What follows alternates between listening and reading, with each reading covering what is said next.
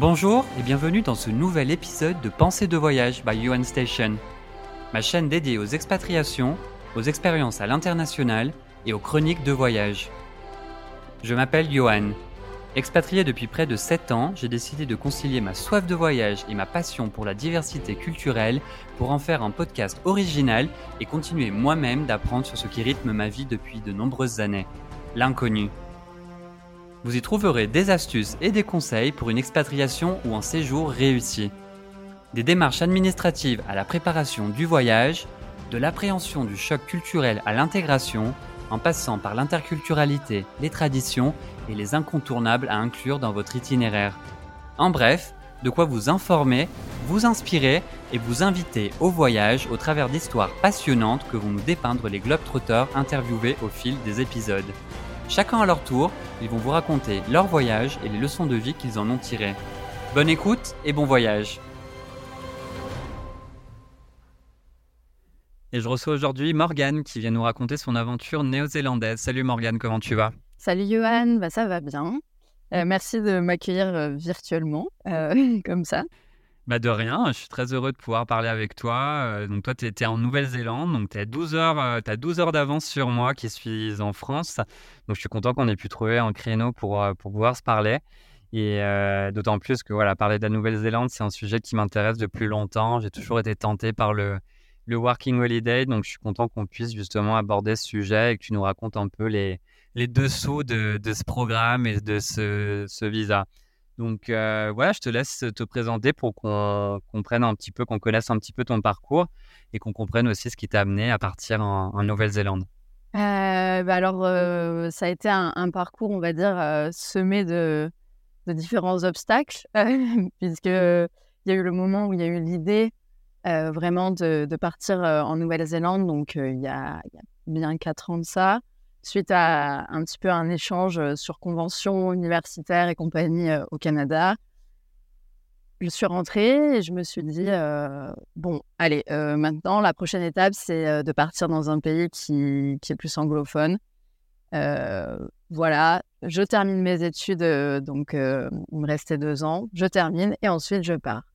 la réalité a, a, été un petit peu différente puisque bah, au moment où j'ai été diplômée, où j'ai terminé mes études, ça a été forcément l'année Covid, euh, où il y a donc euh, cette pandémie euh, qui, a touché, qui, nous a tous un petit peu touchés d'une manière ou d'une autre.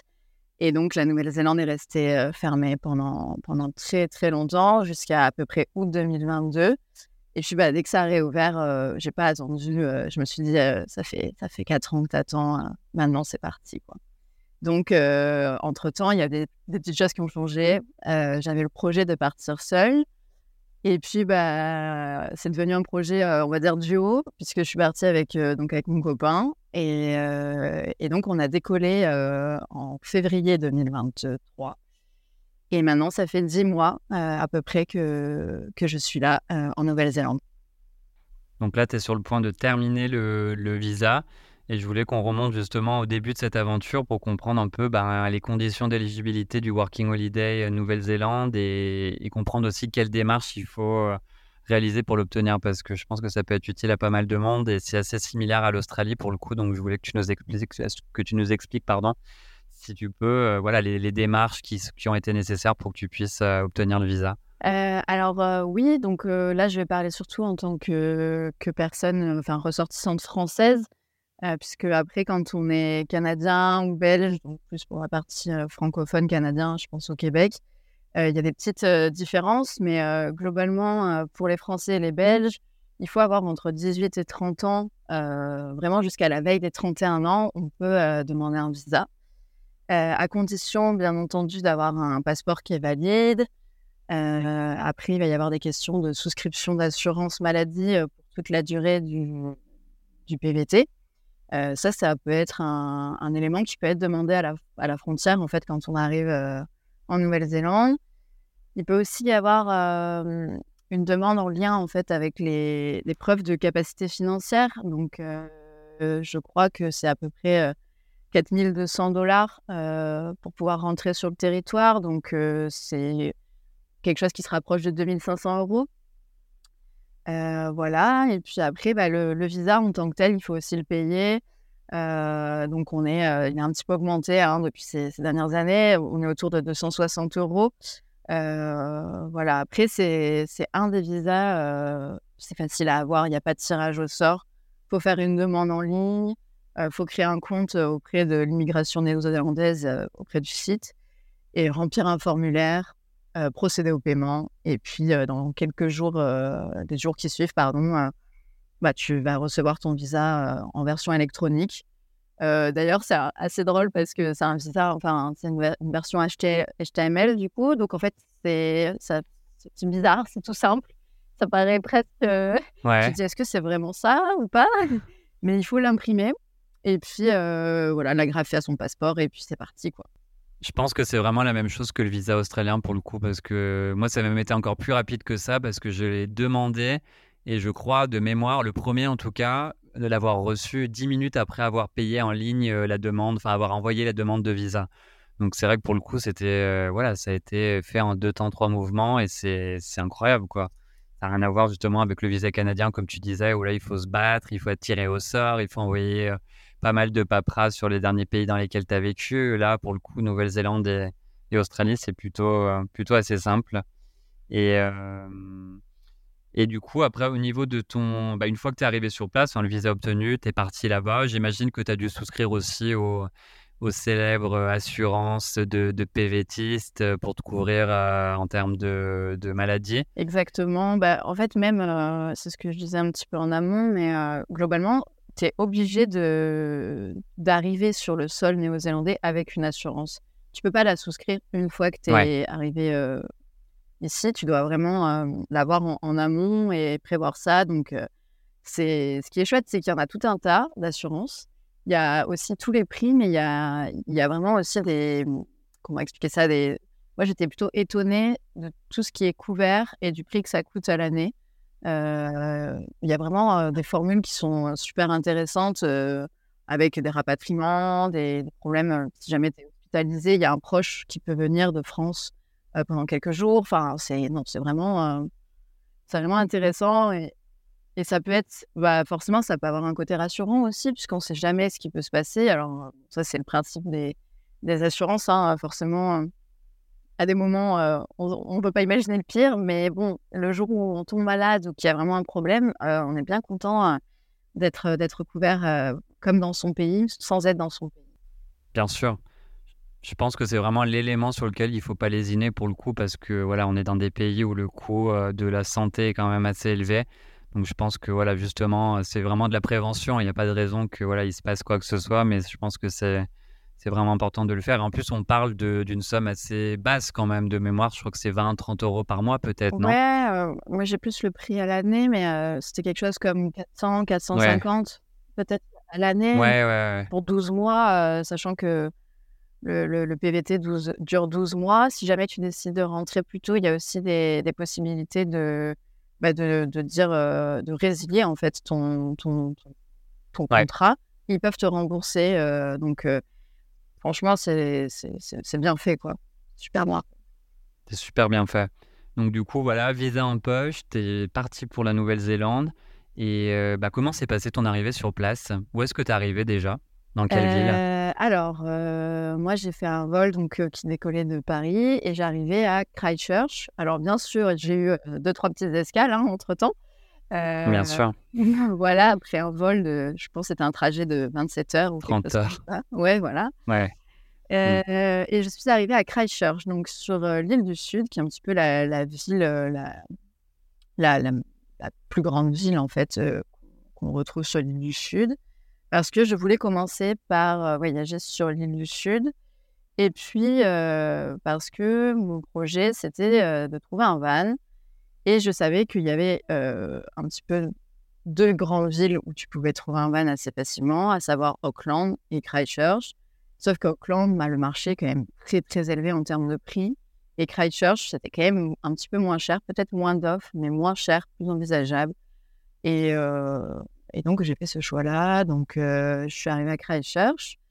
Et et puis, bah, pour préparer un petit peu toutes les démarches administratives qu'on doit faire au début, à savoir l'ouverture d'un compte en banque, des choses un petit peu comme ça. J'ai fait le choix, moi, d'arriver chez, bah, chez une personne qui vit là-bas, sous la formule, en fait, de, de roofing LPX, donc, qui est la même chose. Hein. LPX, c'est juste le nom de la plateforme qui, qui s'appelle comme ça. Et donc, je suis arrivée à, à Christchurch. Il est venu me récupérer donc, à l'aéroport. Donc, c'était très chouette. Et puis, et puis bah, le lendemain matin, à 7 heures, j'étais réveillée parce que du coup, je devais l'aider à la ferme. en fait, il a une ferme de, chèvres angora. Donc, ces chèvres qui souvent ne sont pas très connues, qu'on assimile à des moutons, etc., mais qui ne sont pas des moutons, puisque ça, reste des chèvres, mais elles ont une laine qui vraiment s'apparente à, ce qu'on peut trouver chez le mouton. Et en fait, grâce à cette laine, on peut faire ce qu'on appelle la laine le mohair, en fait. Et donc, c'était super chouette et, ça s'est super bien passé. il m'a aidé, en fait, pour ouvrir le compte en banque, le temps de trouver un van. Et puis, ça s'est super, tellement bien passé qu'il m'a même proposé de rester plus longtemps, puisque lui, il devait rentrer en Europe. il était anglais, ça fait 25 ans, 20 ans qu'il vit sur le sol néo-zélandais. mais il, est rentré donc, en Europe et pendant un mois, un mois et demi, bah, en fait, avec mon copain, on a gardé sa ferme, s'occuper des animaux, des moutons, des chèvres, des poules, des chiens, et voilà. En totale confiance, quoi. Le mec, il est parti, vous avez laissé sa ferme, tranquille. Pour exactement ça. Donc, nous, c'était quand même à notre grande surprise, et puis c'était pas le plan prévu. Alors déjà, voilà, moi, moi je m'étais dit, en voyage, il faut pas trop prévoir. De toute façon, soit c'est, si tu prévois, c'est un peu la meilleure façon d'être déçu, dans le sens où bah, ça se passera jamais comme tu peux l'imaginer, on va dire. Et, et puis bah, là, bah, ça n'a pas loupé parce qu'en fait, moi, je, je m'étais dit, bon, allez, on descend sur l'île du Sud, on descend vraiment dans le sud de l'île du Sud tant qu'il fait beau. On est arrivé à la fin de l'été, donc c'était parfait, moins de touristes et tout. En fait, non, on est resté à la ferme et en fait, c'était super chouette et on a changé notre itinéraire et, ça l'a fait et j'ai pu faire tout ce que je voulais faire euh, par la suite, on va dire. Donc, euh, Vous êtes laissé porter par le, par le vent, ouais, pour le coup. Complètement. Et euh, juste pour en conclure peut-être avec les démarches, du coup, comment tu les qualifierais, toutes ces démarches que tu as dû effectuer? Bah, Compte bancaire, numéro de téléphone J'imagine qu'il y a un tax file number, peut-être comme en Australie, qui te permet de travailler ensuite, enfin, qui a à transmettre à l'employeur alors, il y a plusieurs choses. Donc, il y a l'ouverture ouais, ça, du compte en banque, moi, j'ai essayé avec une première banque ici. C'était compliqué. C'est un petit peu une liste d'attente qui, était assez longue. Et en fait, au final, c'est là, merci la personne qui, m'a accueilli à côté de Christchurch en LPX, qui, qui connaissait du monde, en fait, dans sa banque. Et en fait, qui a réussi à négocier. Et, en 15 minutes, mon, compte en banque était ouvert. donc, c'était super chouette par rapport à ça.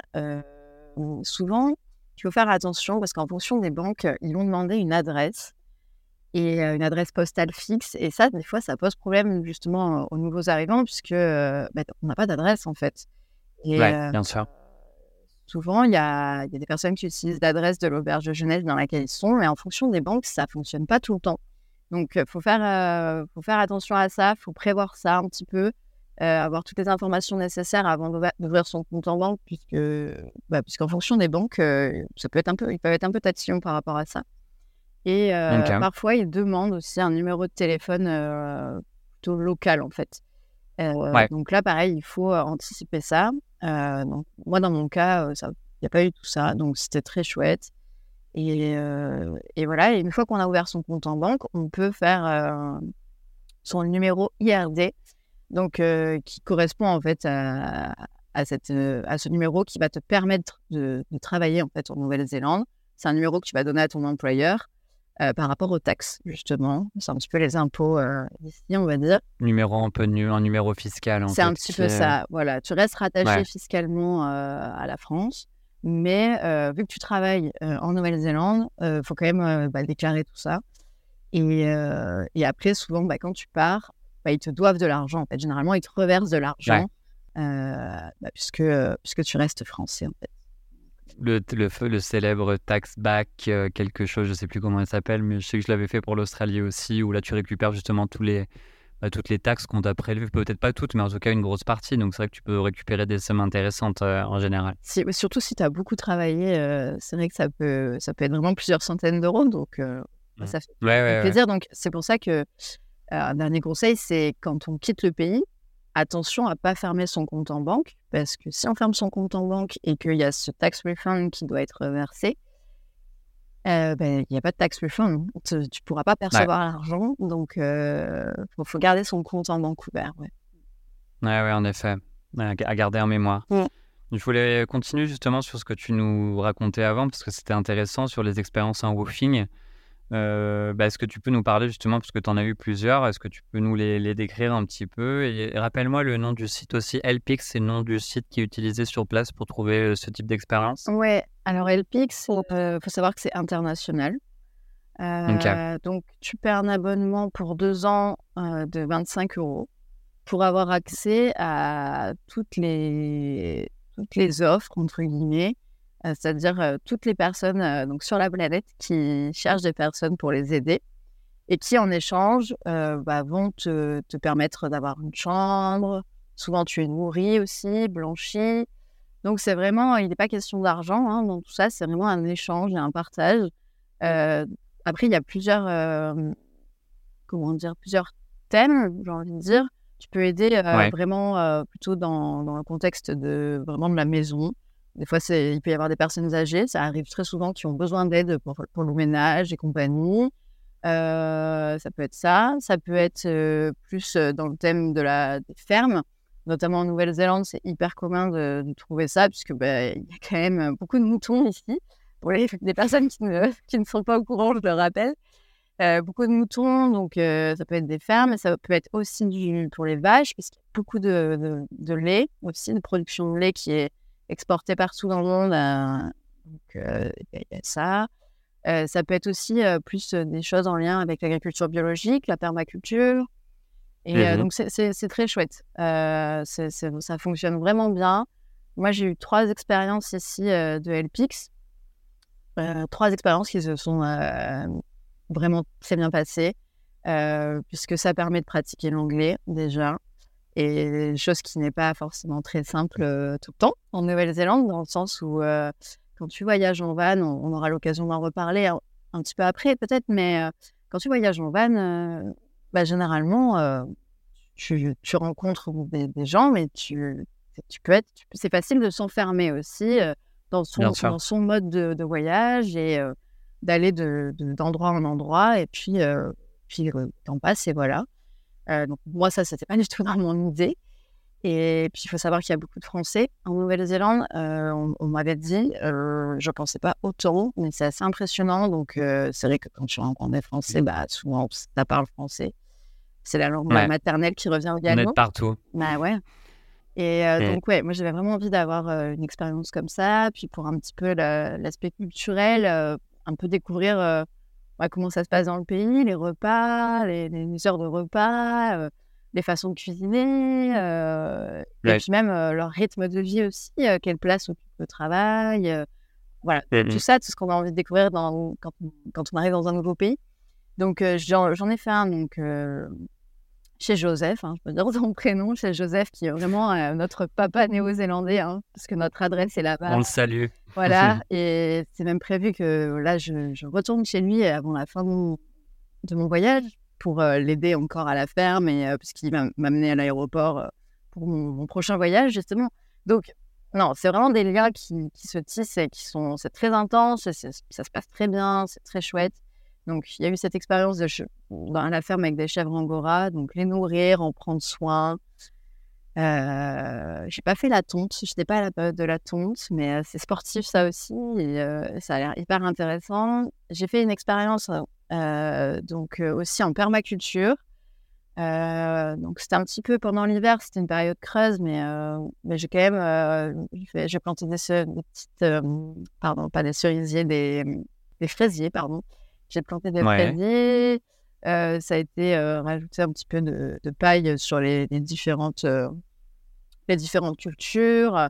C'est une période un peu creuse, donc c'était pas le, plus intéressant, on va dire, mais, mais c'était très chouette de rencontrer les, personnes qui avaient ce projet depuis plusieurs années, qui en fait vise à vraiment vivre un petit peu en autosuffisance aussi, à la fois en eau, en énergie, donc hyper inspirant. J'ai pu fabriquer un enduit pour mettre un enduit naturel pour mettre sur un mur végétal. voilà, c'était hyper intéressant.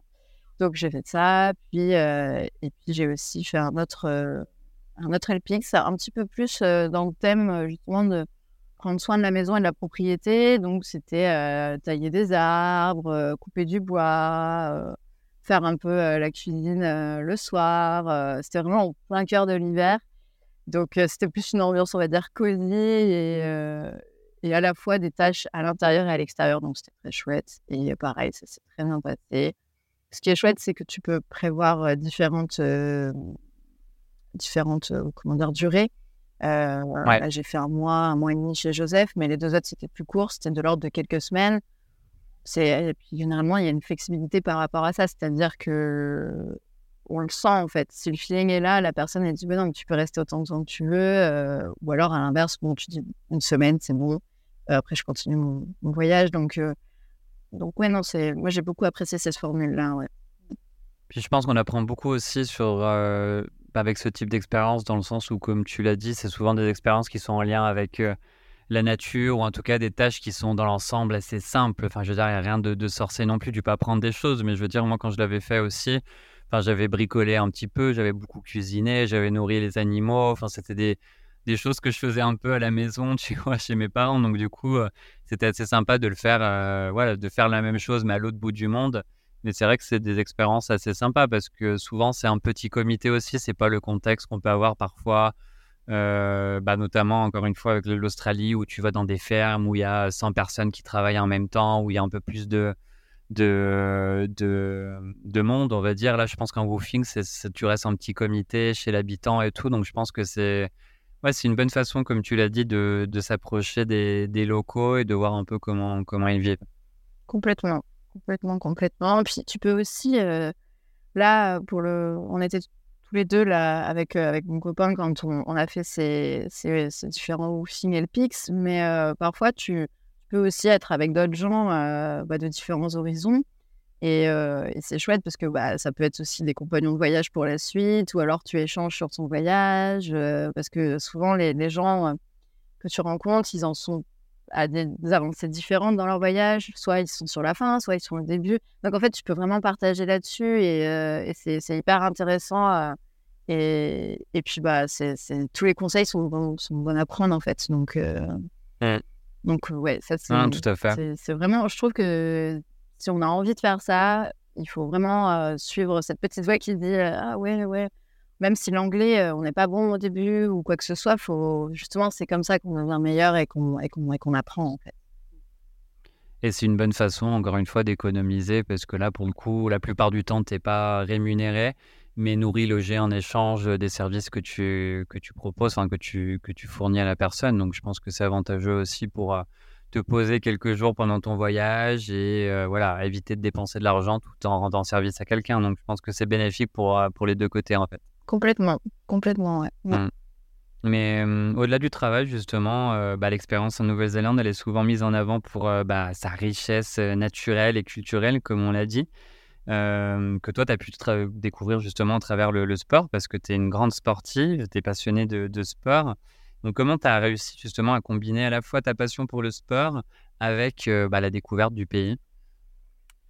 Alors, ouais, ça c'est une grande question. Euh, beaucoup de choses à dire. Il y a beaucoup de choses à dire, mais, euh, mais c'est une question qui, qui est hyper, hyper, intéressante. Donc, euh, je vais tenter d'y répondre de la manière, on va dire, la, la, plus précise possible, puisqu'il y a, il y a quand même pas mal de choses à prendre en considération. Quand on décide de, de pratiquer un petit peu différents sports, quand on n'est pas dans son pays, bah, en fait, se pose la question du matériel. Alors, ça, dépend quel sport on fait. Euh, mais ici, on est quand même euh, sur beaucoup de sports outdoor. Et moi, je pratique euh, pas mal de, la randonnée, la randonnée sur plusieurs jours notamment. je fais aussi du surf et je fais de l'escalade. Donc tout ça, ça demande un sacré équipement, on va dire. Et c'est poser la question de dire est-ce que j'amène tout? Oui, non, comment on fait? Et, et c'est là où moi, j'ai fait le choix, nous, on a fait le choix de tout prendre avec nous. Euh, c'est-à-dire euh, deux planches de surf, une corde de 80 mètres, euh, un casque d'escalade, des baudriers, des dégaines, enfin voilà. Tout ça depuis la France, du coup. Tout ça depuis la France. une tente, des duvets, des hum, tapis de sol, des matelas de sol, donc, des chaussures de randonnée, des bâtons, des sacs à dos, voilà, tout, tout, nécessaire. On a fait le choix de l'amener pour la simple et bonne raison que ici, tout coûte très cher. Il y a aussi un marché de la seconde main qui fonctionne, on va dire, plutôt bien. Je trouve qu'il fonctionne un peu moins que, un peu moins bien que ce qu'on a en France, mais qui fonctionne. Mais du coup, c'est un peu, selon moi, une perte de temps parce qu'il faut se reconstituer bah, tout, son, tout son attirail, entre guillemets, vraiment tout, son, tout son équipement. Donc, ça prend du temps de trouver et de trouver aussi des choses qui vont, ne serait-ce que pour la, je sais pas moi, la, taille des vêtements. moi, j'ai un petit format, par exemple. trouver des, petites tailles en Nouvelle-Zélande, c'est pas si facile que ça. par exemple, trouver une tente, oui, mais il y a vraiment tous les prix, même en seconde main. Enfin, non. Pour moi, amener le matériel, c'était plus de liberté, car moins dépendant euh, donc de, l'achat ou des services de location. Euh, c'était aussi un gain d'argent, puisque j'avais tout, euh, tout en France, donc je me suis dit, j'amène tout. alors, bien entendu, j'ai envie de dire, il y a un paramètre qui à prendre en compte, c'est la fréquence à laquelle on pratique. Si on pratique occasionnellement, c'est sûr que amener tout son matériel, ça se réfléchit. Moi, j'ai quand même une pratique, on va assez intensive, parce que j'adore découvrir les lieux euh, par euh, justement la pratique du sport, euh, notamment la randonnée, qui, selon moi, est, vraiment une, un moyen de découvrir le pays, un pays comme la Nouvelle-Zélande, de, manière. Bah, c'est le pays où il faut faire de la randonnée, en fait. Enfin, je pense que. Je pense que. pour le coup, tu avais, tu pratiquais le bon sport pour la Nouvelle-Zélande. C'est ça. Donc se pose la question de bon, bah, j'amène tout mon matos, très bien. Mais comment on fait? Parce qu'il faut prendre l'avion avec, il faut prendre les transports en commun, faut, enfin. Et en fait, bah là, j'ai envie de dire, il faut se renseigner sur la, politique de bagages de chaque compagnie aérienne. Parce que en fonction de la compagnie aérienne, il y a vraiment des possibilités qui sont, qui sont hyper intéressantes. moi, je ne veux pas forcément citer la compagnie, je peux en fait faire la promotion d'une compagnie plus qu'une autre, mais globalement, celle avec laquelle j'ai voyagé, ça permettait d'avoir 30 kilos donc par personne, avec autant de bagages qu'on le souhaite. Donc en fait, tu pouvais très bien avoir trois sacs de 10 kilos si tu voulais, comme euh, avoir juste un gros sac de 30 kilos. et ce qui est bien, c'est que le format du bagage cumulé, c'est-à-dire la, la, hauteur par la largeur et par la longueur, il fallait pas que ça dépasse 3 mètres. Donc en fait, moi, ma planche de surf, par exemple, qui est une petite planche de surf, et passer dans un format bagage classique. Chose que tu n'as pas du tout avec toutes les compagnies et souvent tu es obligé de payer des suppléments et compagnie. Donc, ça, c'était vraiment très, très chouette de pouvoir faire ça. Et euh, faut juste, c'est juste une organisation en amont et se poser un petit peu la bonne question. Euh. Nous, on a rencontré pas mal de gens qui n'ont rien amené, qui se sont un peu fait avoir et qui ont bien regretté et qui se retrouvent à devoir acheter ici, à trouver en seconde main ou acheter neuf, puis revendre après et compagnie. Donc ça marche. Hein. Ah ouais, plus, beaucoup plus compliqué. Mais c'est vrai que c'est plus compliqué. Euh. Nous, on a été super heureux quoi, de, de se dire bon, bah, ok, on est là. Allez, euh, demain, on part 3-4 jours en randonnée, euh, on a tout. Et ça, c'est, ça, c'est vraiment très chouette. après, bien sûr, ça dépend quel sport on pratique. Hein. Ici, y a je pense qu'il y, a, des gens aussi qui font du ski, euh, il y a des gens qui font du parapente, euh, des gens qui font du kitesurf, il y en a qui font du vélo. En fait, euh, je pense qu'il faut se renseigner en fonction de sa pratique. mais en tout cas, pour escalade, randonnée et surf, ça marche d'amener son matériel. Bien sûr, ça demande de faire des choix en termes de, notamment de vêtements un petit peu du quotidien. Moi, j'ai pas beaucoup de vêtements du quotidien. Hein. Je dois avoir un jean, trois pulls et puis deux t-shirts, on va dire. Hein. Mais, mais voilà, moi, j'étais prête à, à, faire ce choix-là, à, comment dire, à faire ce sacrifice, entre guillemets. Le mot est fort, hein, mais. Et avoir, en fait, tout mon matériel à côté. Et, ben voilà, je, je suis vraiment ravie de ça. Oui, et puis encore une fois, les, les vêtements, comme tu l'as dit, tu peux les trouver aussi plus facilement sur place que des équipements de ce type-là qui sont peut-être plus, voilà, plus complexes à trouver ou plus chers. Plus... Mais en termes de, de pratique, justement, en ce qui concerne la randonnée, est-ce que bah, le, bon, le pays se prête bien à ce type de, de, d'activité? Mais est-ce que voilà, c'est toutes ces randonnées, toutes ces, les chemins de randonnée sont balisés comme ils le sont en France, tu vois, dans des dans les zones naturelles? Est-ce que c'est bien fait de ce point de vue-là? Est-ce qu'il y a, y a quand même un peu de, de cadrage, on va dire? Ah oui, bah oui, oui, oui, c'est assez fou même à quel point euh, c'est très développé en fait ici. Euh, donc on a le DOC qui est le département de conservation euh, qui, qui, gère un petit peu bah, tout, l'aménagement des sentiers. ils ont un, site qui est assez fabuleux hein, quand même parce que qui permet d'avoir bah, toute une carte topo, de recenser toutes les randonnées, toutes les difficultés et qui permet aussi d'avoir accès à, une carte des, de ce qu'ils appellent les huts, qui sont les refuges en fait. Il faut savoir qu'il y a, je pense que sur euh, les deux îles étalées, donc les du nord et les du sud, il y a plus de 1000 huts en fait, donc c'est assez fou. Et, et, en plus de ça, ils proposent différents types de, de, de huts en fait. Tu vas avoir des huts euh, gratuites où c'est juste un abri euh, où tu auras un semblant de, de matelas, un semblant d'endroit pour te coucher et voilà. Ouais. Jusqu'à la hutte où euh, tu as un poêle à bois, tu as du gaz. Euh, des, ce sont des, des, petits chalets en fait. Oui, c'est ça. Des, refuges. C'est ouais, mmh. vraiment les refuges qu'on peut retrouver euh, en fait en France. Hein. C'est un petit peu différent. Il ouais, y, y, en a qui sont, on va dire, plus ou moins haut de gamme en fait. Il y a vraiment différents levels par rapport à ça. Mais, mais c'est super. Donc en fait, pour les gens par exemple qui n'ont pas de tente, c'est un très bon moyen de pouvoir euh, dormir dans la montagne sans avoir de tente, par exemple. Après, on peut très bien dormir à la belle étoile aussi, hein, si on veut, mais euh, il y a des régions où il pleut quand même, ici, donc il faut, prévoir son coup.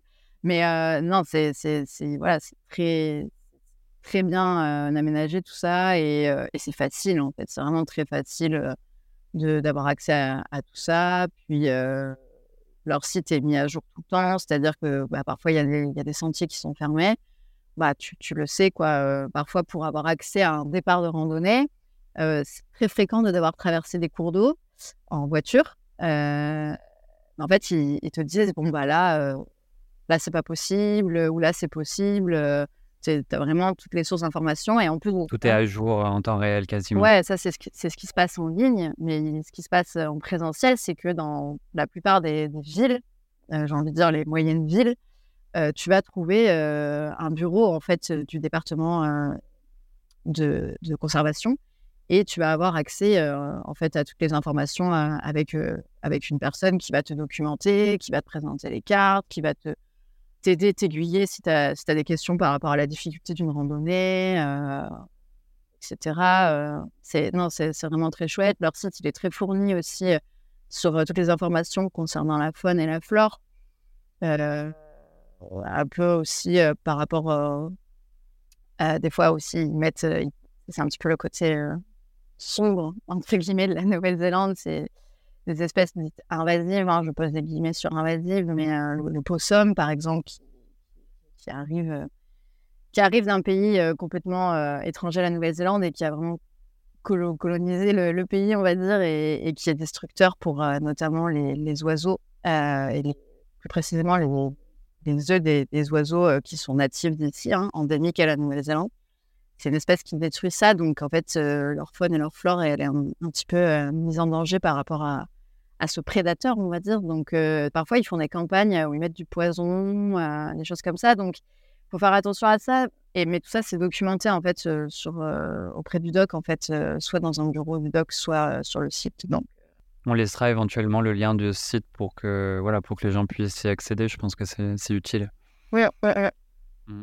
Et pour le surf, même chose. Plutôt, enfin, tu as réussi à trouver des, endroits sympas où, pratiquer euh, Ouais, le surf, c'est très chouette à la fois sur l'île du Sud et sur l'île du Nord.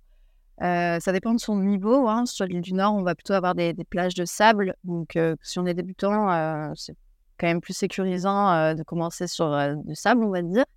Il y a, un haut lieu du surf en Nouvelle-Zélande qui, qui est Raglan, qui est assez connu à travers un film qui s'appelle Anglais Summer, du coup, si je dis pas de bêtises, qui, a, qui, comment dire, a fait connaître ce haut lieu du surf. Donc là, il y a, quand même beaucoup de monde, il y a possibilité de prendre des cours, mais il y a plusieurs spots, on va dire, du débutant à, quelqu'un qui a un niveau un petit peu plus expert.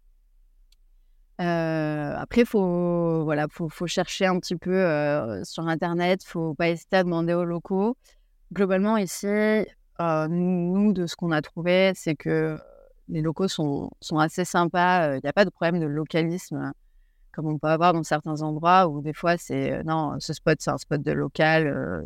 si tu n'es pas, pas d'ici, tu peux pas y aller ou quoi que ce soit. En surf, il y a souvent un petit peu ces problèmes-là, on va dire. Là, pas du tout on a vraiment eu plutôt une bonne expérience euh, avec des conseils euh, de comment fonctionne le spot parce que bah, des fois, euh, tu, ne sais pas avec la marée, tu sais pas avec les vents, tu sais pas, tu connais pas un, endroit, il faut, s'y familiariser, avoir les conseils un petit peu. Et non, non, c'était très chouette. L'eau l'eau peut être froide, notamment en hiver, mais après, à la belle saison, l'eau est, est, bonne. partir avec une combinaison 4-3, je dirais, quelque chose comme ça pour, euh, pour surfer, pour avoir quelque chose un peu de polyvalent et, euh, et qui peut faire un peu, euh, on va dire, deux, trois saisons dans l'année pour le surf. Donc... Autre matériel à mettre dans la valise, du coup. Voilà, une chose en plus. Une chose en plus. Mais du coup, une question qui me venait en tête en t'entendant parler. tu te déplaçais à travers la Nouvelle-Zélande en van, du coup, et comment tu as réussi, enfin, quels sont selon toi les avantages et les défis que tu peux avoir justement en voyageant en van tout en pratiquant bah, tous ces sports que tu, que tu viens de mentionner? Alors, bah, ça va peut-être un petit peu cliché euh, ce que je vais répondre, mais euh, l'avantage, euh, c'est forcément une forme de liberté. On peut aller d'un endroit à un autre et pas trop de contraintes par rapport à ça. Hein, si, tu as envie de traverser la Nouvelle-Zélande en deux jours, tu traverses la Nouvelle-Zélande en deux jours. Il faut savoir que c'est aussi un, pays où, voyager en van, c'est facile. C'est vraiment un pays qui s'y prête, puisqu'il y a beaucoup d'endroits où dormir.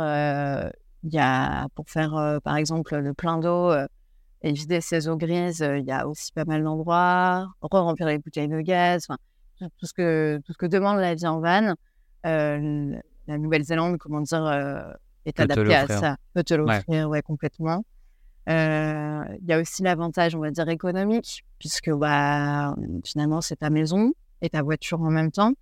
Euh, donc, en fait, si on trouve, j'ai envie de dire, si on trouve un, bon van, on va dire, où forcément il y a de l'entretien, il y a des frais à prévoir, hein, comme tout véhicule, tu peux vraiment passer une très belle aventure, on, va dire, puisque quand tout se passe bien, bah, en fait, ça roule, quoi. Il n'y a pas de problème mécanique tu, vas là où tu as envie, tout ça. Après, on a rencontré des, personnes qui malheureusement ont eu des gros problèmes avec leur van, puisque il y a quand même un marché du van ici où tu vas trouver des vannes qui ont plus de 250 000 km et c'est normal. Oula, ouais. ouais. Mais beaucoup d'arnaques aussi derrière tout ça, j'imagine. Ouais, c'est ça, il y a un petit peu de tout. donc globalement, faut faire attention à, pendant l'achat de son van. Euh, il y a tous les prix aussi, donc euh, de, s'y perdre, c'est vraiment facile. Donc, le conseil que je, peux donner, en fait, euh, c'est de faire ce qu'on appelle un pre-purchase inspection. C'est-à-dire que quand tu décides d'acheter un van auprès de, propriétaire, c'est dire au propriétaire, bon, bah, j'ai besoin qu'on fasse cette petite inspection ensemble au garage. Ça coûte, alors ça dépend, hein, les prix varient, mais ça va de 150 dollars à allez, je dirais le prix max, peut-être 250, 300 dollars. Mais c'est comme une sorte de révision du véhicule. Et, euh, du coup, le garagiste va regarder euh, différentes choses, notamment les freins, tout l'aspect sécurité du véhicule, mais aussi l'aspect rouille, qui est hyper fréquent ici, parce que bah, forcément, au bord de mer, tu peux vraiment avoir des problèmes de rouille bah, avec le sel, le sel et compagnie. Donc ça, ça peut être une idée avant d'acheter son van, parce que ça peut être des grosses sommes d'argent engagées, donc faire ça pour avoir un peu un, voyage, comment dire, qui sera tu peux dormir sur tes deux oreilles et pas trop être stressé par rapport à ça, parce que ça peut vraiment donner un autre accent à ton à ton voyage parce que tu as des frais en plus et du coup, tu dois travailler en plus parce que bah, forcément, c'était un budget qui n'était pas prévu. Enfin, c'est vraiment des choses à considérer et faire très attention du coup lors d'un achat de van quoi. Voilà, c'est avoir en tête qu'il y a des petites choses à regarder et savoir que cette ce pré-purchase il, il, est possible et il ne faut pas hésiter à, le faire même si ça engage un petit peu une petite somme, mais je pense que ce sera pas de regret pour, pour, la suite quoi. Et les, défis un petit peu c'est forcément la place, hein, surtout quand tu vis à deux dans un van. c'est ok Là, j'ai quoi, 4, 5 mètres carrés peut-être. comment j'organise mon espace? Enfin, mon espace et l'espace de, de l'autre. Quand tu vis à deux, comment on s'organise Donc, ça, c'est un petit peu le, gros défi pour tout le monde. Mais c'est une petite organisation à trouver. une fois que qu'on est lancé, ça, ça peut vraiment bien fonctionner et c'est très chouette. Ouais. Et le confort? Et le confort, bah alors là, ça dépend. C'est assez personnel. Moi, je sais que je pense que j'ai pas besoin d'un très grand confort. Euh, j'ai juste besoin d'un bon oreiller, par exemple. Pour moi, c'est là une chose qui est importante. Essentiel. Donc, bah voilà, j'ai un bon oreiller. Point. après, euh, voilà, le matelas, bah forcément, c'est quelque chose qui est important aussi quand même. Je me dis bon, je voyage. on, pourrait, on pourrait se dire, c'est ouais, des vacances et tout, il n'y a pas besoin de dormir, mais c'est fatigant de voyager. on n'y pense pas, mais ça peut être fatigant. Donc, en fait, avoir un bon sommeil, c'est quand même assez important aussi, mine de rien. Donc ça, Surtout quand tu te dépenses en faisant toutes ces activités sportives, c'est essentiel. Complètement. Donc voilà, nous, le, confort, c'était avoir un matelas, un matelas qui, est correct, avec des oreillers corrects. Et après, après voilà, nous, on voulait quelque chose qui mécaniquement soit viable. Et on voulait une cuisine plutôt à l'intérieur. Parce qu'on savait que le, la météo peut vraiment être capricieuse. Donc, c'était un point important. Et il y a aussi un autre, euh, un autre paramètre à prendre, en, à prendre en compte en Nouvelle-Zélande, c'est les sandflies. Euh, les sandflies, c'est des petits moucherons qui vont venir piquer comme des moustiques, mais ça peut être infecté de sandflies. Et c'est ouais. que tu peux pas rester dehors. Donc, en fait, si tu dois cuisiner en étant dehors, à l'arrière dans ton coffre, ou, ou avoir une cuisine d'extérieur ou quoi que ce soit, et que tu te, fais entièrement bouffer euh, franchement, c'est pas une partie de plaisir. Donc nous, ça, c'était un petit peu le, paramètre. Euh, une des choses euh, qu'on voulait, c'était avoir une cuisine à l'intérieur. Et, euh, on a trouvé, donc on, était super heureux, ouais. Et non, c'est vrai que pour moi, c'est le pays, si je m'y rends en tout cas, que je voudrais faire en van. Moi qui l'ai jamais fait, je pense que c'est vraiment le type de pays que je voudrais faire en van parce que pour moi, la Nouvelle-Zélande, c'est avant tout la nature, les animaux, enfin faune et fleurs à 100%, quoi. Et justement, ma question c'était ben, comment toi tu vu, comment tu qualifierais un peu la géographie de la Nouvelle-Zélande, étant donné que tu es géographe en plus, je pense que tu as pas mal de, de, choses sympas à nous raconter sur le, bah, le relief, le climat et compagnie. Euh, bah ouais, effectivement, on est, on est, on est servi hein, en Nouvelle-Zélande par rapport à ça. Il faut savoir que la Nouvelle-Zélande, en fait, c'est un pays qui, est, qui s'étale tout en long. On va avoir deux, deux principales îles qui vont euh, bah, s'étendre sur euh, plusieurs latitudes. Euh, donc, c'est un pays qui est long d'à peu près 1600 km, qui est quand même bien au sud. Hein, quand on, regarde les latitudes, on est sur, je ne sais pas si ça va parler aux gens, mais on a 35-45 degrés de latitude sud. Donc, 45 degrés de latitude, de latitude sud, pardon, on, commence à se, rapprocher, à se rapprocher du pôle sud hein, petit à petit. Donc, donc, on va avoir un petit peu une, une mosaïque de climat euh, en fonction de l'endroit où on est, on pourrait un petit peu caractériser euh, le climat général d'un climat qui va être tempéré. Et puis, euh, et puis c'est un climat qui, qui, va quand même changer vite parce qu'on a des influences océaniques. on, a, on a des endroits quand même où il peut vraiment pleuvoir. je pense notamment sur l'île du Sud, on a toute la partie ouest notamment sud-ouest de l'île du Sud, qui est la région des Fjordlands. C'est là où on va, on va avoir le Milford Sound, qui est assez, assez réputé en fait, hein, qui, est assez connu. Il y a des gens du monde entier qui viennent pour, pour voir ça. Mais c'est aussi un endroit où il pleut à peu près en moyenne 7 mètres par an. Donc, c'est, je crois que c'est des records de précipitation quand, quand, on s'intéresse un petit peu à, aux autres endroits de la Terre, c'est un des endroits sur cette planète où il pleut le, plus en, précipitation moyenne, donc sur l'année. par contre, on va avoir, par exemple, sur l'île du Sud, toute la partie Est, où il va vraiment y avoir moins de précipitations. Ça va être des, zones qui vont être plus sèches. toutes les plaines intérieures, pareil, il y a moins de précipitations.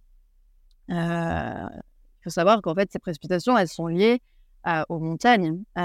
sur l'île du Sud, on a vraiment les Alpes néo-zélandaises hein, qui, s'établissent au sud-ouest. Et donc, bah, ce qui se passe, c'est qu'on va avoir des vents dominants d'ouest qui vont arriver. Et puis, les montagnes vont bloquer tout simplement les nuages. et ce qui, va, ce qui va se passer, c'est que bah, c'est comme un petit peu une.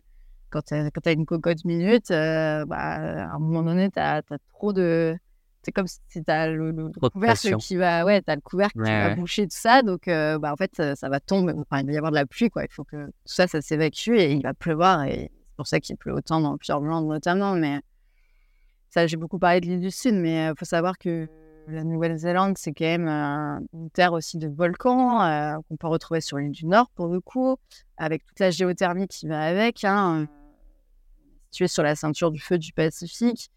Euh, on va avoir donc aussi cet espace de montagne, comme je disais, sur l'île du Sud, avec notamment le Mont Cook, hein, qui, qui culmine à plus de 3000 mètres. C'est aussi une terre de, forêts, de forêts primaires tempérées qui sont assez uniques. On a des forêts, notamment de, de, qui sont des, espèces d'arbres qui, qui sont des espèces millénaires, hein, qui ont plus de 2000 ans pour certains. donc, on va retrouver sur l'île du Nord. Bien entendu, c'est une forêt qui est exploitée hein, toujours, donc il y en a de moins en moins. Ouais, euh, malheureusement. Mm. Il faut savoir aussi que la Nouvelle-Zélande, en fait, euh, c'est très peu peuplé. Euh, c'est 5 millions d'habitants à peu près. donc, c'est pas grand-chose. C'est rien du tout. Et puis, quand tu regardes un petit peu le, le ratio entre l'île du Nord et l'île du Sud, bah, tu as trois quarts de la population qui se concentre sur l'île du Nord. Donc, en fait, euh, bah, tu vas avoir Auckland, Wellington, notamment sur l'île du Nord, qui vont être des foyers de concentration de population. Mais, euh, après, euh, tu vas sur l'île du Sud, bah, il y a l'autre quart, mais en fait, il n'y a, personne. Il y a très peu de monde. c'est assez fou. Donc, c'est une géographie qui, qui, est, qui, est, qui, est, vraiment, on va dire, j'ai envie de dire unique très, très spécifique. Et puis, quand on regarde un petit peu la, biodiversité, je ne vais pas commencer à, faire tout un, tout un cours sur la tectonique des plaques et compagnie, mais ici, on retrouve quand même des oiseaux qui ne volent pas, mais qui marchent. ça, on n'en a pas partout. Donc c'est assez dingue. on va avoir beaucoup d'oiseaux, des albatros. Les pingouins, ce type d'espèces, tu. Ouais. on va mmh. avoir des, pingouins. tu as beaucoup de mammifères marins aussi. tout ce qui est donc les, les, les cachalots, des baleines. alors c'est assez, assez, dingue. Après, c'est pas une terre de base où il y a beaucoup de mammifères puisque en fait, c'est vraiment un contexte d'île. Donc, bah, quand, quand globalement, le, supercontinent qui était là il y a des millions et des millions d'années, c'est comment dire, a, été fragmenté, bah, voilà, il y a eu, il y a eu du coup la Nouvelle-Zélande qui s'est formée. Et les formes de vie qu'on avait, c'était plus des insectes et des oiseaux. En fait, il n'y avait pas de mammifères. Et donc, bah, tu retrouves encore ça à l'heure actuelle. Donc, donc ouais, c'est c'est quand même c'est quand même dingue parce que des fois tu croises un peu des, des, oiseaux, on dirait qu'ils sont sortis un petit peu de la préhistoire. je pense. bah le kiwi, rien que le kiwi déjà. Le kiwi, c'est rigolo. Le symbole. Moi, j'ai pas eu la chance d'en voir parce qu'il faut, faut vraiment y aller pendant la, la tombée de la nuit ou au petit matin et il faut être assez chanceux. Il faut un peu l'attendre, hein, le kiwi, on va dire. Mais, mais c'est assez dingue, ces oiseaux-là. Tu te dis, wow, ça paraît hyper. Moi, ça m'a paru hyper exotique en tant que française. ça n'a rien de, ah, de ce qu'on connaît de nos oiseaux en France. Je pense qu'il faut aimer de toute façon la nature, la faune, la flore, s'intéresser à tout ça pour se rendre dans un pays comme ça, parce que c'est pas un pays où tu vas pour rester dans les villes. Je pense que les villes sont peut-être assez creuses, non, même d'un point de vue culturel. oui, franchement, euh, moi, je... après, j'ai pas passé beaucoup de temps dans les villes parce que c'est pas, je suis pas venue ici pour ça, puis c'est pas quelque chose qui m'intéresse. Je préfère vraiment aller dans, dans, la nature autant que je peux. Mais, mais c'est sûr que si tu veux faire un peu un city trip, ne faut pas venir ici. Oui, oui non, c'est clair.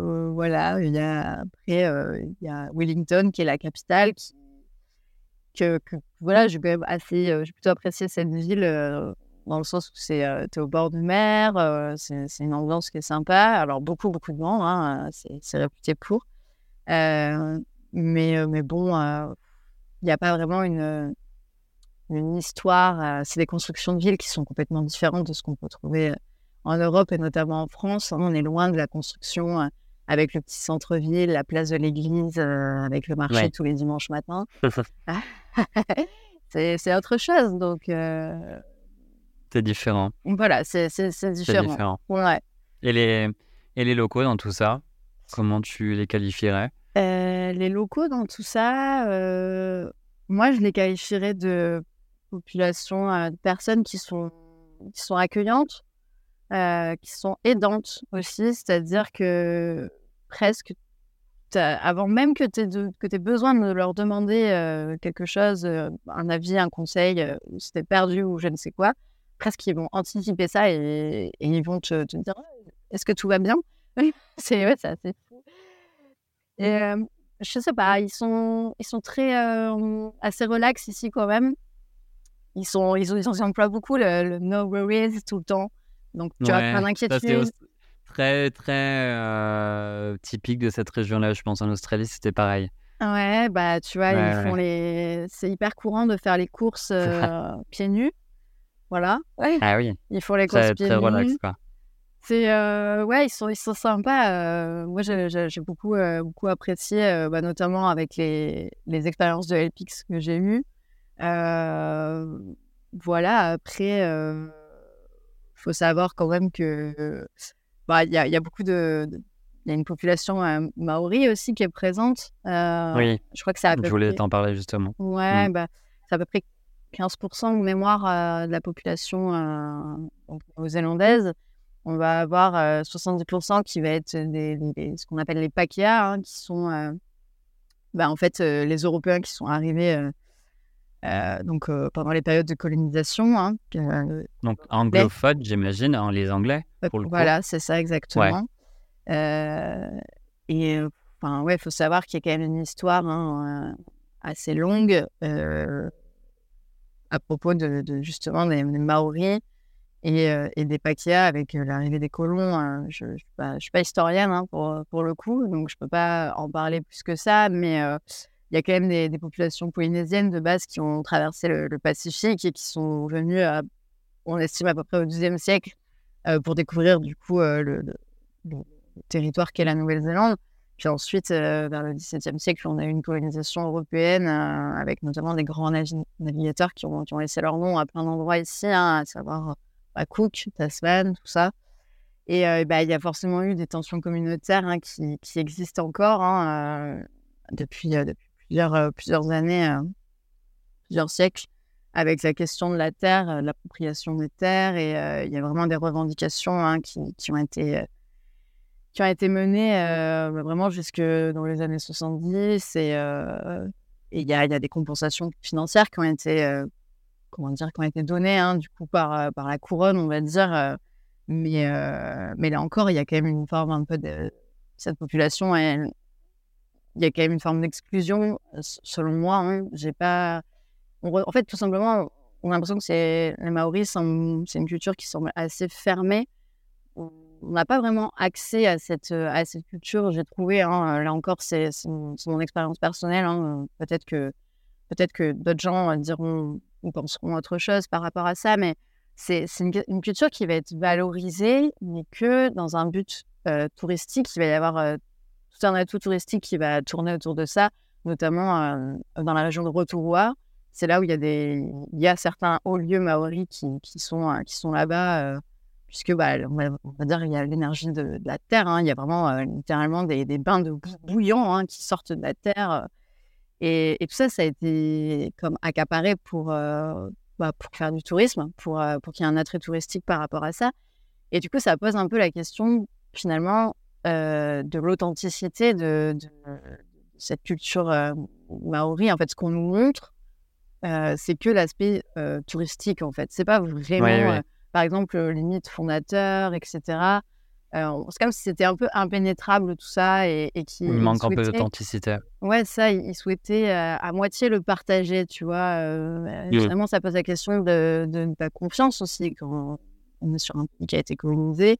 il y a eu vraiment des terres qui ont été arrachées à ces populations-là qui étaient là bien avant. Donc, forcément, moi, je peux comprendre qu'il y a une forme de réticence par rapport au partage de la culture, peut-être une crainte. Donc, moi, c'est ça un petit peu mon, regret d'ici. J'aurais vraiment aimé peut-être connaître un petit peu plus, aller à la rencontre des Maoris et, essayer un peu de, voir finalement, ok, la, culture maori, qu'est-ce que c'est vraiment, quoi. qu'est-ce qui la représente? J'en profite justement pour en, parler pour parler d'un reportage là, que j'ai vu il y a deux semaines ici en France sur euh, Échappée Belle, qui traitait justement de la Nouvelle-Zélande et qui a beaucoup parlé des, Maoris. Et c'était assez intéressant parce que bon, je me souviens plus justement de l'aspect historique, mais ils, ont, ils se sont rendus euh, dans des écoles, euh, dans des, voilà, des, des, lieux où, voilà, les, les Maoris sont encore très présents ils expliquaient un peu leurs coutumes, les chants, la langue aussi des Maoris, qui est une langue complètement euh, différente de l'anglais. Enfin, c'était très intéressant et tu sentais que c'était quand même encore, encore assez fort, quoi, au point que c'était, il y avait vraiment des écoles de Maoris où la langue est enseignée, où la culture est très présente. Donc, je pense qu'en effet, euh, pour moi, c'est un gros, c'est une grosse caractéristique de la Nouvelle-Zélande quand même. c'est ce qui ressort quand on parle de, de culture néo-zélandaise. Ouais, mais c'est quelque chose que personnellement, je n'ai pas trop ressenti globalement, encore moins sur le du Sud. Euh, parce que je pense que la, si on regarde un petit peu la, population maori, où est-ce qu'elle se concentre, c'est beaucoup plus sur le Nord. Et, mmh. euh, mais je pense que c'est aussi quelque chose qui prend du temps. Euh, c'est-à-dire qu'il faut vraiment aller à la rencontre de ces personnes. Oui, c'est sûr. Et puis, puis je pense que quand on, peut-être quand on vit ici, c'est, tu peux prendre ce temps-là on avait discuté avec un petit peu avec Joseph, justement, de la ferme de Chèvre qui lui connaît quelques mots euh, et s'est intéressé à cette culture-là. Et, euh, c'est, hyper intéressant. Mais, euh, là encore, moi, je trouve que quand on voyage, on ne ressent pas trop. Quoi. La seule chose que tu vas un peu voir dans le paysage, c'est des espèces de salles de réunion qu'ils ont qui sont souvent avec des, motifs un petit peu maoris euh, et la couleur rouge qui ressort beaucoup. Et c'est les seules choses que tu vas voir dans le paysage. Après, il n'y a, pas, a pas autre chose. Y a pas... Tu vas aussi croiser des populations qui euh, ont le moko. Le moko, c'est un tatouage au niveau du, du menton. Les femmes ont ça des fois. donc c'est là où tu, tu, te dis, ah oui, là, là ok, il y a quelque chose de maori. Mais on fait que le toucher du bout du doigt, en fait à chaque fois, c'est un peu l'impression que, que j'ai eue. Mmh euh, donc, bon, bah, il faut que je fasse un deuxième voyage ici, euh, beaucoup plus culturel. Et que c'est ça, le bilan, c'est ça. Non, mais après, je pense, je pense, que comme tu le dis, c'est pas forcément simple. Là, dans le reportage, forcément, avec les, les journalistes et tout, je pense qu'ils ont accès aussi à des choses qu'un touriste euh, normal, entre guillemets, n'aurait pas accès. Mais, mais en tout cas, non, c'est une partie intéressante. je trouve ça intéressant. c'est un peu comme les, les, les indigènes en euh, les aborigènes pardon, en, Australie. Tu vois, c'est une représentation, euh, enfin, qui représente aussi l'ancienne Australie, enfin ceux qui étaient déjà là avant l'arrivée des, des colons, etc. Donc je pense que c'est important aussi de s'y intéresser, mais même moi en étant sur place pendant plus d'un an, j'en ai pas approché forcément, j'en ai côtoyé de loin, je suis allé au centre de l'Australie, euh, près de l'Ayers Rock, où qui représentait justement ce haut lieu de culte euh, des, aborigènes. Mais au-delà de ça, euh, voilà, je suis pas allé non plus en profondeur sur ce, sujet-là. Donc, je pense que c'est complexe. Ouais. Mais je, je, pense que je termine un petit peu là-dessus, mais euh, je pense que c'est quand même une culture, la culture maori se base sur des, mythes que j'ai un petit peu lus et un petit peu feuilletés qui, qui moi, je trouve qu'il y a une forme de beauté parce qu'il y a beaucoup de choses qui sont inspirées de la nature, en fait, tout simplement. Et, euh, et donc, c'est pour ça, c'est en ça que moi, ça me donne envie un petit peu de mieux connaître ça et d'avoir une expérience un, petit peu euh, en lien avec cette culture, puisque, bah, parce que c'est aussi un peuple, je pense, des personnes qui, ont, qui sont très connectées en fait à ce qui les entoure, et à savoir un environnement comme celui-ci, une nature qui, qui, qui, est vraiment riche ici avec une biodiversité, je le redis, mais qui est vraiment assez importante et, assez unique. Donc, je, ça, ça a l'air hyper intéressant de, de, un petit peu de, voir sur quoi leurs croyances en fait. Et, ouais. C'est pour ça que c'est en ça que ça donne envie un petit peu d'en savoir un peu plus. Ouais. Bah, surtout qu'ils sont encore très présents. De ce que je voyais dans le reportage, il y a encore quand même beaucoup de populations de ce type-là. Donc il faut. Ouais, non, je pense que ça, ça prend du temps et il faut, euh, ouais, il faut peut-être vivre encore plus longtemps dans le pays pour pouvoir arriver à creuser tout ça, comprendre un peu aussi comment, comment euh, les, les Néo-Zélandais issus des, des, familles, on va dire, de colons vivent aussi euh, tout ça. Parce qu'est-ce qu'ils sont bien vus par les, par les Néo-Zélandais? Enfin, tu vois, est-ce que, ouais, je pense que, comme tu l'as dit, il y a encore beaucoup de, de, de, conflits à ce niveau-là. Donc, je pense que c'est un sujet intéressant à creuser. Et euh, peut-être une dernière question avant de conclure le, le podcast. Vu que tu as voyagé en couple, je voulais savoir justement, selon toi, enfin après justement toutes les expériences que tu t'es faites au Canada notamment, en quoi euh, est-ce que c'est différent de, voyager en couple? Et est-ce que ça a eu un impact justement sur ta façon d'appréhender euh, le voyage en question?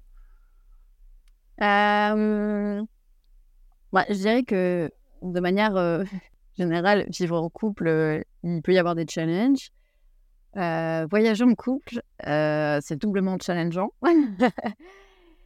je, je dirais que c'est apprendre à, faire des compromis, puisque bah, puisqu'on vit en vivant en van, en fait, euh, tu partages un espace qui est quand même très petit. Euh, et puis, bah, chacun a son rythme. Euh, chacun a ses envies à différents moments pour faire telle ou telle chose, aller en rando, plutôt être tranquille et compagnie. Donc, en fait, ça demande, je pense, de communiquer beaucoup pour savoir quelles sont les, les envies de, de, chacun. Euh, comprendre le rythme aussi et respecter un petit peu euh, bah, le, rythme euh, bah, de, soi-même déjà. De l'autre personne. Et de l'autre personne. Donc, donc comme je disais, voyager, c'est quand même fatigant. Il y a des temps un peu, il y a un temps un peu pour tout. Il y a un temps pour la découverte, il y a un temps pour le repos. Je pense que c'est important de trouver un équilibre entre les deux, parce que sinon, on peut vraiment vite se mettre dans le rouge. après, moi, j'ai la, chance, je, je, pense que je peux le dire comme ça, de, voyager avec quelqu'un qui me, ressemble. Et par ressemble, j'ai envie de dire, euh, c'est qu'on aime les mêmes choses. C'est-à-dire qu'on pratique les mêmes euh, sports et on adore partager euh, cette pratique des mêmes sports, en fait. Donc, globalement, ça, ça aide. on a pu rencontrer des couples qui, qui n'ont pas du tout les mêmes, comment dire, les, mêmes passions, les mêmes engouements. Du coup, ça peut être encore plus challengeant sur, bon, bah, on fait quoi quand, comment, comment on s'organise, quoi. Parce que, bah voilà, on a le van qui est la maison commune. toi, tu as envie d'aller là, moi, j'ai pas envie d'aller là. Enfin, voilà, c'est des choses comme ça. Donc, donc après, voilà, sur appréhender le, voyage, moi, j'avais un petit peu la crainte au début et, et puis surtout pas l'envie de me fermer aux rencontres. on, souvent, ça, quand on vient en van à deux, ça, peut être facile de, se fermer. Puis même, mmh. on, voit, hein, Complètement beaucoup de gens qui voyagent en couple en van ici. C'est très fréquent. Et, et en fait, bah, pour nous, à la fois pour moi et, pour, mon copain, c'était important d'enrichir le voyage avec des rencontres et, et puis de, pratiquer nos, activités aussi qu'on aime faire et puis les partager aussi avec nos amis. Quoi. on a fait plein d'initiations escalade, c'était super chouette. Tout ça, c'était pour nous, c'est crucial en fait de d'avoir des rencontres pendant un voyage, euh, ça.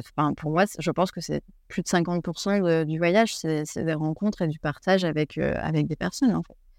Euh, voilà, globalement, sur un petit peu l'aspect couple. Après, un peu plus peut-être sur le, le, bilan par rapport à tout ça. je ne sais pas si on a encore du temps, d'ailleurs, parce qu'on a beaucoup parlé. Oui, oui, oui, justement, c'était un peu ma conclusion. Je voulais savoir comment bah, cette expérience, elle avait un peu influencé bah, ta perspective de la vie, ta vision de la vie. est-ce qu'elle est différente aussi Est-ce qu'elle est différente, pardon, des autres expériences que tu as eues dans le passé?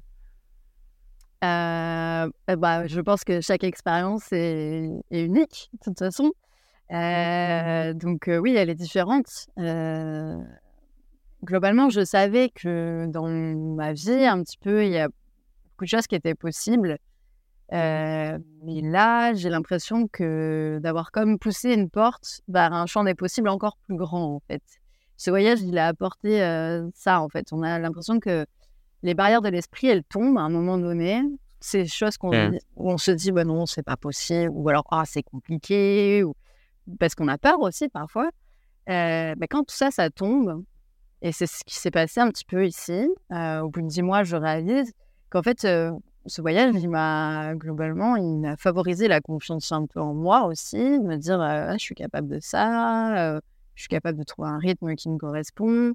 Puis ça donne de la force, en fait. Et, une fois que tu as cette confiance en, toi, enfin en soi, pardon, plus cette force, bah, en fait, tu peux, euh, tu peux, comment dire, relever un peu euh, plus de défis, quoi. Tu, tu te sens euh, plus en face pour relever des défis. Puis même voyager, en fait, de manière générale, c'est des défis sans cesse, j'ai envie de dire, et une adaptation constante. et c'est pour ça aussi que, que, que ça, ça, peut coûter de l'énergie hein, de, de, voyager. C'est que tu dois t'adapter sans cesse et donc là, j'ai un peu la sensation d'avoir un bagage plus solide. alors, au-delà des compétences linguistiques, par bagage, j'entends plus ce qui est un peu plus. dans un CV, on appellerait ça les soft skills. Enfin, vraiment, tu vois, je me connais. je, me connais de mieux en mieux, en fait. Je pense que voyager permet de, de vraiment mieux se connaître et ça permet, en fait, de, de mettre en lumière les choses qui sont essentielles pour soi. Euh, me concernant, c'est par exemple, tu parlais un petit peu des, perspectives de travail, en quoi ce voyage a influencé. Bah, maintenant, je sais que parmi les choses essentielles pour moi, c'est important d'avoir un équilibre à la fois entre une activité professionnelle qui, est en accord avec mes valeurs, à savoir, je suis géographe, donc je veux dire par là que les questions environnementales, questions sociétales, c'est des sujets en fait qu'on traite euh, vraiment pas mal en géographie. Hein, c'est le, mmh. le, contenu de notre discipline, on va dire. Donc tout ça, c'est hyper important, d'autant plus à l'heure actuelle hein, où on parle de, changement globaux. Et donc avoir une activité pro et aussi à la fois avoir un équilibre avec justement cette évasion que moi je retrouve à travers le, le, sport et le temps passé dans la nature. Et puis tout ça dans, avec l'envie de donner du temps aussi, du temps précieux accordé à mes proches, en fait, que ce soit ma famille ou mes amis. En fait, c'est un petit peu cette triptyque-là entre profession, évasion et mes proches. Qui, moi, ça m'a permis de mettre bien ça au clair et voir un peu ma, pyramide des besoins, finalement, laquelle, laquelle c'est. Puis après, ça pose plein de questions. Là, c'est un peu un bilan sur ce que j'ai appris. Mais il y a aussi des choses pour l'instant où c'est encore en cours de réflexion, mais je parlais justement des, changements un peu globaux, notamment des, contextes de changement climatique, etc. C'est OK maintenant trouver des formes d'évasion sans prendre l'avion, parce que là, on va dire, j'ai un petit peu un sentiment de, culpabilité de plus en plus de, de prendre l'avion, même si, OK, je prends l'avion pour rester longtemps dans le pays. Euh, je pense que c'est important maintenant de, réinventer aussi nos, façons de voyager, c'est-à-dire euh, peut-être voyager sans partir loin, euh, avec des, moyens de locomotion qui sont plus doux. C'est quand même quelque chose moi, qui, me fait beaucoup réfléchir et, et mes prochains voyages, j'ai envie de, les envisager d'une façon différente, notamment en essayant de limiter l'avion le plus possible, parce que bah, je pense que c'est crucial à l'heure actuelle. Et puis, euh, puis euh, le, dernier défi, c'est aussi garder un peu cette ouverture euh, d'esprit qu'on a un petit peu grâce au voyage pour en fait vivre des découvertes à chaque instant tout en étant en fait chez soi en fait aussi. C'est ça, c'est réussir à avoir une, une, part de voyage tout en étant plus sédentaire. Tu vois, tu vois ce que je veux dire? C'est assez un peu philosophique mon, mon, idée là, mais mais ça, c'est un gros défi quand même euh, pour moi. Euh, c'est des choses euh, qui sont en, cours de réflexion. S'intéresser aussi à ce qu'on a chez nous, hein, parce que c'est vrai que souvent, tu n'as pas besoin d'aller très loin pour tomber sur des endroits sympas. On en a de partout en France et c'est vrai qu'on a souvent tendance à aller au bout du monde. Moi, je l'ai fait comme toi. Et on se rend compte qu'en fait, à deux pas de chez nous, on a des fois des choses incroyables et on passe à côté. Donc, c'est vrai que regarder un peu autour de nous et se concentrer, comme tu l'as dit, sur, ouais, sur le, local, être un peu plus sédentaire, je pense que ça peut être utile, tout en respectant l'environnement si on peut, prendre soin de notre empreinte carbone, parce que voilà, on a bien, on a, on a tendance à bien l'attaquer aussi. Et voilà, et tout en restant aussi ouvert, parce que comme tu l'as dit, le voyage est vivifiant. Hein. Je pense que c'est c'est ce qu'on ressent tous quand on voyage, comme tu es en train de le faire, quoi. C'est cette liberté, là pour le coup, en van et compagnie, tu as une flexibilité incroyable. Donc, je pense que c'est ce qui fait du bien. Et voilà, il faut continuer dans ce, dans ce sens-là, quoi. Ton prochain voyage, du coup? Eh ben, je, je pars au Chili hein, début février. Euh, avec pour idée de voyager un petit peu plus en Amérique du Sud euh, aussi. Euh, et puis ensuite, ensuite on verra. J'ai très envie forcément au Chili d'aller en, Patagonie, à la fois chilienne et argentine. Donc, ouais. Mm. donc ça, c'est un peu le, le, le, prochain, prochain voyage. Et, et après, peut-être qu'on rentrera à la maison. Je sais pas.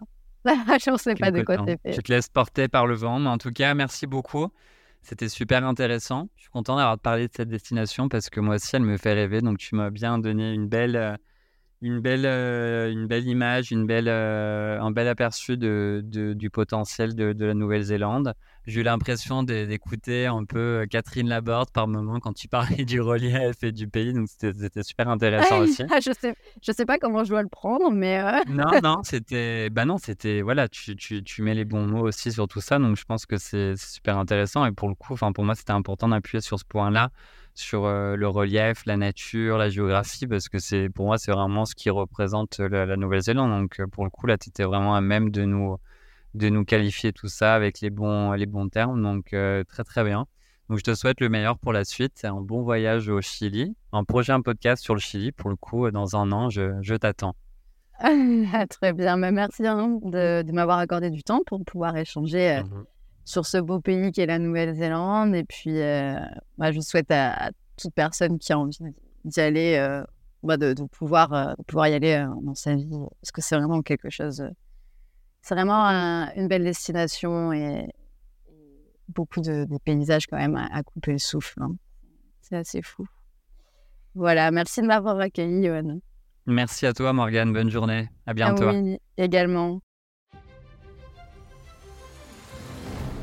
Voilà, cet épisode est terminé. Je vous remercie énormément pour votre écoute attentive et vous invite à vous abonner si vous avez aimé cet épisode et à me faire part de vos commentaires, remarques ou critiques constructives sur Apple Podcast, Spotify, Deezer et autres plateformes de podcast. N'hésitez pas également à me transmettre vos idées de sujets pour de prochains podcasts. Merci et à très bientôt pour un nouvel épisode de Pensée de voyage.